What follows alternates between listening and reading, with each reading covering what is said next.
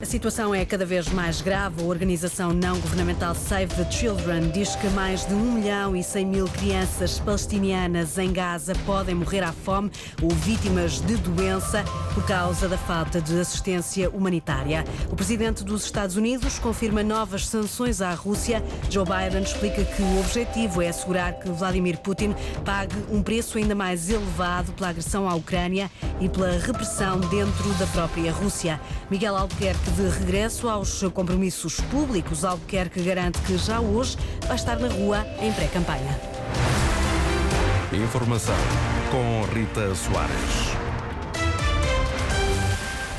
Mais de 1 milhão e 100 mil crianças palestinianas que vivem em Gaza podem morrer à fome ou vítimas de doença. O alerta é da Save the Children. A organização não governamental diz que a impossibilidade de fazer chegar ajuda humanitária à região por causa da insegurança está a criar problemas cada vez mais agudos. O primeiro-ministro de Israel quer fazer de Gaza uma área desmilitarizada. É a intenção que consta do plano para o pós-guerra desenhado por Benjamin Netanyahu. No documento conhecido hoje, o governante recorda vários objetivos a curto prazo, desde logo, Sandra Henriques, destruir o Hamas e a Jihad Islâmica. A libertação de todos os reféns israelitas é outro objetivo de curto prazo.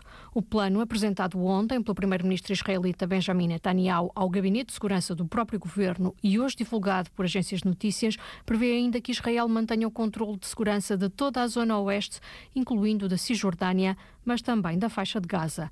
Netanyahu rejeita o reconhecimento unilateral de um Estado palestiniano e defende que qualquer acordo tem que ser obtido através de negociações diretas entre os dois lados, embora sem nomear quem poderia fazer as negociações em nome dos palestinianos. Para Gaza são apontados como objetivos de médio prazo a desmilitarização e a desradicalização, mas não refere metas temporais concretas. Para manter a ordem pública e assegurar a gestão administrativa em Gaza, é sugerida a cooperação com representantes locais dos habitantes que não tenham ligações a países e organizações terroristas. O primeiro-ministro de Israel prevê ainda a presença israelita na fronteira de Gaza com o Egito e a cooperação com este país vizinho e com os Estados Unidos para evitar tentativas de tráfico, nomeadamente na passagem de Rafah. A autoridade palestiniana já reagiu ao plano de Benjamin Netanyahu numa declaração publicada na rede social X. O Ministério dos Negócios Estrangeiros condena os planos do primeiro-ministro israelita e acusa Netanyahu de querer prolongar o que diz ser o genocídio contra o povo palestiniano. O presidente dos Estados Unidos confirmou hoje uma série de novas sanções à Rússia. Joe Biden explica que o objetivo é assegurar que Vladimir Putin pague um preço ainda mais elevado elevado pela agressão à Ucrânia e pela repressão dentro da própria Rússia.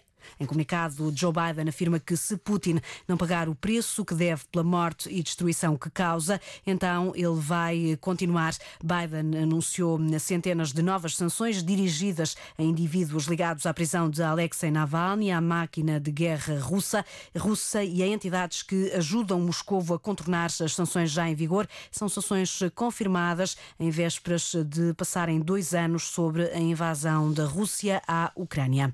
O presidente do governo governo espanhol Pedro Sánchez foi esta manhã a Valência, onde um incêndio num prédio fez ontem quatro mortos, 15 pessoas estão ainda desaparecidas, há 15 hum, feridos, todos eles ligeiros. Pedro Sánchez esteve reunido com os serviços de emergência e com as autoridades locais e afirmou que a prioridade agora passa pela busca e pelo salvamento de vítimas. A prioridade agora, como se ha trasladado por parte do resto de autoridades, es la búsqueda de, de, vítimas. A prioridade agora, como têm dito todas as autoridades, é a busca de vítimas e, sem dúvida, salvaguardar a segurança das equipas que estão no terreno.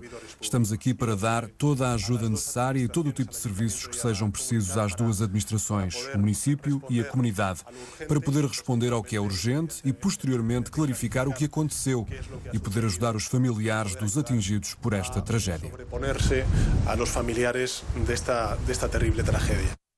Ontem, em apenas meia hora, as chamas estenderam-se a todo este prédio em eh, Valência. O presidente do Conselho Europeu disse há instantes que as notícias que chegam desta cidade espanhola são terríveis. Numa mensagem na rede social X, Charles Michel agradece aos bombeiros e às equipas médicas pelo trabalho incrível que têm estado a fazer em eh, circunstâncias difíceis.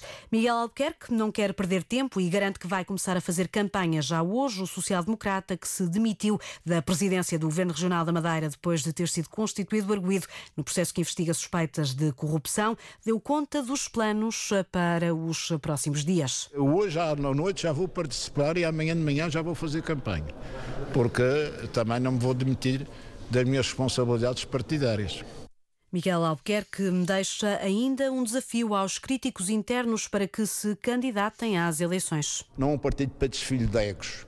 E quem está à espera no sofá? É melhor se manifestar agora, porque não há nenhuma desculpa para não irem agora a eleições. Querem eleições, vão às eleições. As eleições estão abertas, podem constituir as listas, têm os prazos todos até quinta-feira para entregar as listas e para uh, apresentarem as listas concorrentes caminho.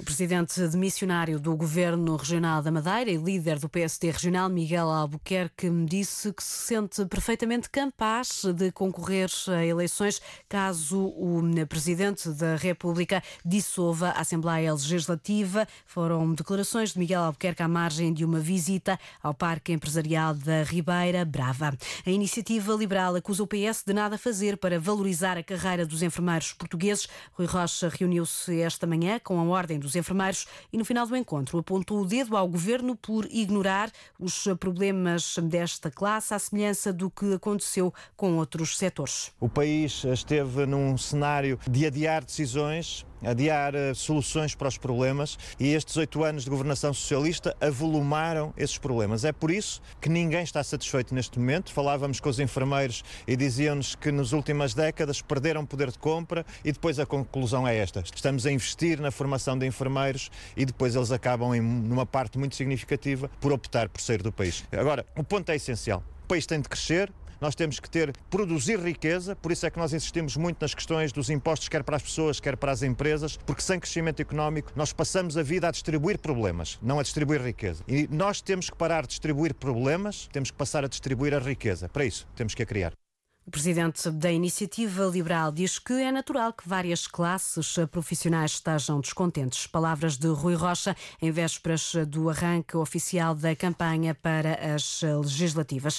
Ora, a pouco mais de duas semanas das eleições, a Unicef Portugal lança um desafio a pequenos e graúdos para que escrevam cartas aos vários partidos políticos. É uma iniciativa que pretende envolver toda a sociedade e alertar na Tércia Simões para questões da infância que a organização aponta aponta como urgentes. A Unicef aproveita este período de campanha eleitoral para sensibilizar os candidatos e apelar aos partidos que assumam o compromisso de que as crianças deixem a situação de pobreza. Em Portugal, uma em cada cinco crianças é pobre.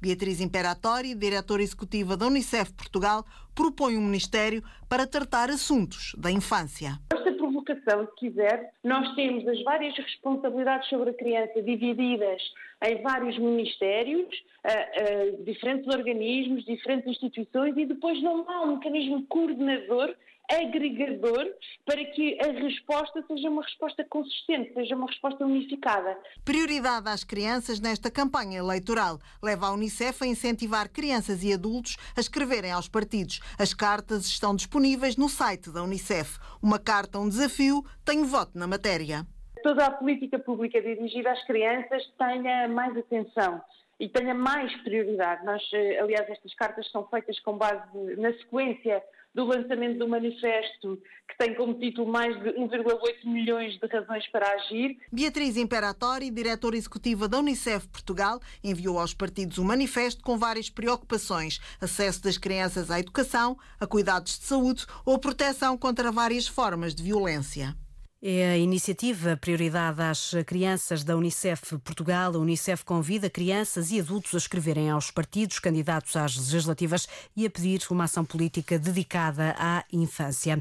O sargento da GNR, que tinha iniciado uma greve de fome em frente à Câmara do Porto há duas semanas e meia, disse hoje à agência Lusa que foi obrigado a desistir do protesto por causa do seu estado de saúde. Josias Alves contou que, por aconselhamento médico, cancelou a greve de fome e deixou de dormir junto à Câmara depois de 17 dias a pernoitar numa pequena tenda na Praça Humberto Delgado. O sargento da GNR sentiu-se mal, foi transportado ontem à tarde para a urgência do Hospital de Santo António, mas já teve alta. José Alves iniciou uma greve de fome para conseguir salários correspondentes à condição socioprofissional, mas também para protestar contra o que diz ser pressões e perseguições de que alegadamente tem sido sido vítima. O Benfica vai jogar com o Rangers e o Sporting com o Atalanta. São partidas dos oitavos de final da Liga Europa. Foi o que ditou o sorteio desta manhã, realizado em Nyon, na Suíça. A primeira mão está agendada para 7 de março, na Luz e em Alvalade. A segunda mão para dia 14, uma semana mais tarde. Rita Soares, notícias na Antena 1, RDP Internacional, Antena 1 Madeira e Antena Açores. Pode continuar a acompanhar a informação também em notícias.rtp.pt.